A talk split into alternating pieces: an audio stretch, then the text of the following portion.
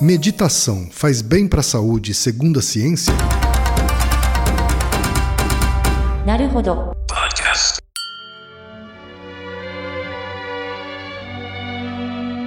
Bem-vindo ao Naruhodo, podcast para quem tem fome de aprender. Eu sou Ken Fujioka. Eu sou Altair de Souza. E hoje é dia de quê?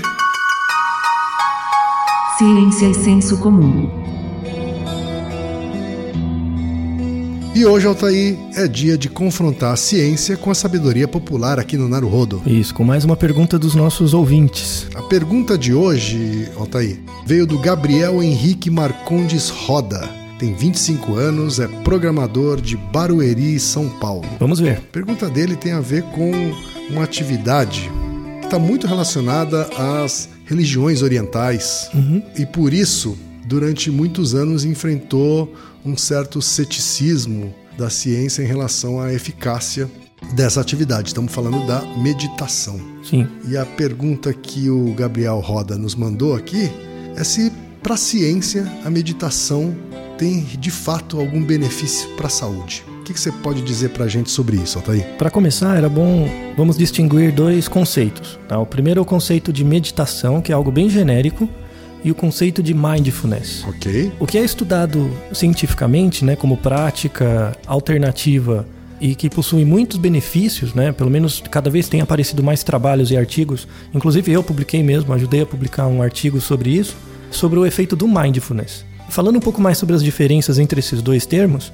meditação é uma definição genérica para qualquer coisa que você fique sentado acreditando em algo transcendente, qualquer tipo de bobagem junto disso. Então, pessoas que meditam embaixo da cachoeira, olhando para cristais, imaginando que o Ashta Sheran vem com as naves espaciais e faz alguma coisa. Esse é todo tipo de baboseira que incorpora a meditação. O mindfulness, né, que é de fato um comportamento, né, um treinamento que você pode fazer com você mesmo, ele possui indicações muito interessantes e ele é descolado de toda essa parte ideológica, tá? Então, você não precisa ter religião nenhuma para fazer, você não precisa, é um comportamento. Você não precisa também acreditar. Isso, ele independe de crença, ele não é uma crença. Por exemplo, você não precisa acreditar que correr ou andar todo dia faz bem, porque inerentemente esse comportamento faz bem. Entendeu? O mindfulness tem esse princípio. O comportamento de mindfulness ele é desagregado de qualquer outra prática associativa com isso que você tenha. Explicando melhor o que é o mindfulness, né? E isso tem eficácia comprovada para algumas coisas, que depois no final vou falar o que especificamente pode ser utilizado. O mindfulness é, ele é um programa de treino, ele é um treinamento comportamental bem simples. Então, o início você, por exemplo, você pode fazer de manhã, no meio do dia, à noite, né? Você tem que separar um período do seu dia. Normalmente você começa com um período entre 5 e 10 minutos, tá? Você tem que ficar sentado, ou pode ficar naquela posição de lótus, né, que eles falam, com as pernas dobradas. Você tem que conseguir manter a sua coluna reta e você tem que prestar atenção na sua respiração, de olhos fechados, tá? Não é para você sentir sono. Normalmente no começo do treinamento você sente, é normal. Mas com o tempo, o treino para isso é você prestar atenção na sua respiração, na inspiração e na expiração. Só isso. O objetivo final é que você mantenha a sua cabeça vazia. Então toda vez que aparecer um pensamento, alguma coisa, ah, eu tenho que fazer isso hoje. Tipo, você vai tentar tirar isso. Afastar esse pensamento. Afastar. Eu já li uma expressão do tipo aten uma atenção relaxada. Isso, é, é bem isso mesmo, essa atenção relaxada. Se você tentar né, fazer isso, por um minuto vai ser muito difícil você conseguir, fazendo uma ou duas vezes, né? A ideia é que você se force a fazer toda vez um pouquinho. Com o passar do tempo, você vai ver que vai ficar mais fácil manter essa atenção, né? Essa atenção relaxada. Vai ficar cada vez mais simples. E aí você vai conseguir manter esse padrão de atenção relaxada por mais tempo, tá? O recomendado é que você faça, consiga manter esse estado por cerca de 10 minutos. Depois você vai aumentando para um período de no máximo meia hora. Se você conseguir, né, depois de um certo treino, que em geral leva entre 3 e 5 semanas, né, para você conseguir ficar, por exemplo, os 10 minutos, né, nesse estado de, de atenção relaxada. E depois conseguindo com meia hora, se você fizer mais ou menos isso três vezes por semana, você tem benefícios. Benefícios cognitivos, então tem trabalhos que mostram, por exemplo, o trabalho que eu ajudei com um grupo na Unifesp, né, que a gente escreveu junto, com o Marcelo e a Helena Chu, entre outros colaboradores, é um trabalho que mostrou o efeito do mindfulness para atenuar sintomas da menopausa. Esse programa foi uma prática alternativa oferecida para as mulheres na menopausa e o treinamento delas em mindfulness reduziu os sintomas de menopausa. Né? Você pode ficar mais calmo, tem benefícios para reduzir a ansiedade, por exemplo, esse treinamento de mindfulness, né? Para melhorar, por exemplo, capacidade cognitiva, essas coisas não tem trabalhos que mostram isso. Tá? Então, na verdade, você fica mais autocentrado, você presta atenção mais no seu estado interno. E isso te dá um pouco mais de autocontrole. E tem benefícios isso. Você fica mais concentrado. Você presta atenção mais no, na atividade do seu corpo. Uhum. Eu sei que é pouco comum, né? Normalmente as pessoas no dia a dia, na correria, não prestam atenção nisso. Vamos aproveitar agora para você fazer esse exercício. Quem estiver ouvindo a gente, para um segundo, diminui um pouco o volume, tenta ficar em silêncio e prestar atenção na batida do seu coração, tá? Vê se a batida do seu coração está batendo muito rápido ou muito devagar em relação ao que você acha que o seu coração deveria bater. Dá uma pausa então agora no seu no programa. Isso, faz uma pausa faz de 30 um pause, segundos. 30 segundos. 30 segundos observando a sua respiração e o batimento do seu coração. Depois, e depois de você volta. Já De volta, tá voltou. de volta. Pronto. Agora que você voltou, provavelmente talvez você esteja tenha, né, sentido o seu coração no, no mesmo ritmo, mais rápido ou mais devagar. Se o seu coração estava batendo num ritmo mais rápido do que você achava que ele deveria bater, por que será? Será que você está se sentindo preocupado? Será que você está ouvindo esse podcast no meio de um táxi com um monte de coisas acontecendo? Será que você está preocupado com alguma coisa? Então, por exemplo, o, o mindfulness ele te dá essa autopercepção contínua.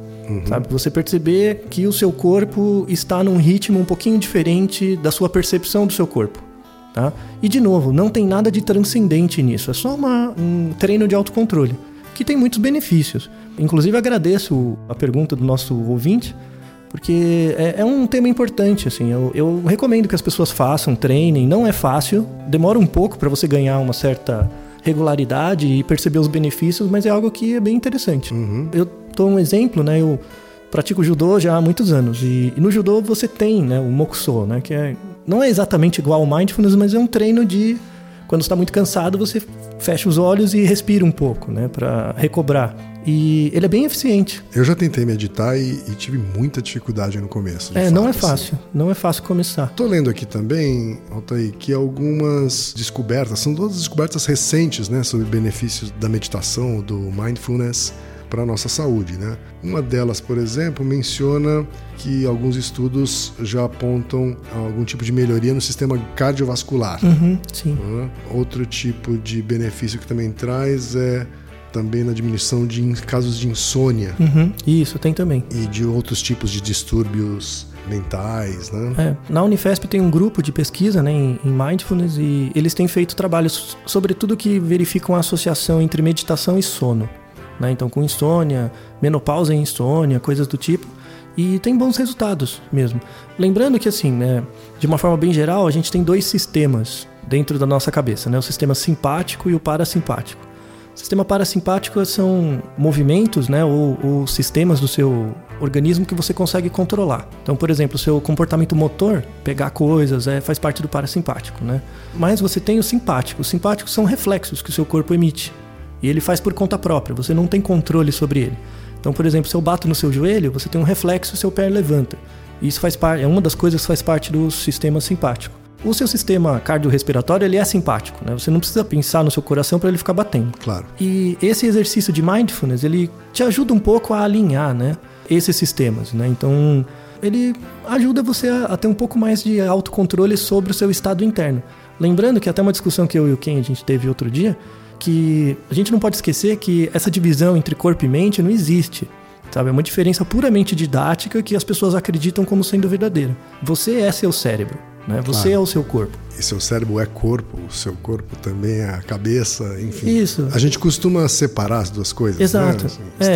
está- o corpo tá bem, mas a cabeça não tá legal. Na verdade, se a cabeça não tá legal, o corpo não tá legal. Exato. Porque a cabeça é corpo também. Exato, isso não existe, essa diferença não, não existe. E aí o, o mindfulness ele, ele é uma área de pesquisa muito interessante porque ele parte de um pressuposto monista, que pressupõe que o homem é uma coisa só, não tem diferença entre corpo e mente. Que combina bastante com filosofias orientais também. Também, né? né? A unicidade, né? A coisa do. Sem o aspecto religioso em si, mas a- o paradigma é bem interessante, vale a pena as pessoas tentarem fazer.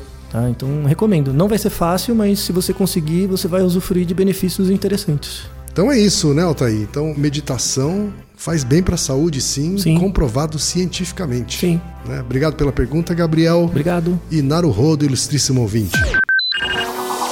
E lembre-se, aqui no Naruhodo, quem faz a pauta é você. Você discorda do que ouviu, tem alguma pergunta, quer compartilhar alguma curiosidade, quer lançar algum desafio? Escreva pra gente. podcast.naruhodo.com.br Repetindo, Altair. podcast.naruhodo.com.br Então até o próximo Naruhodo. Tchau. Domo arigato.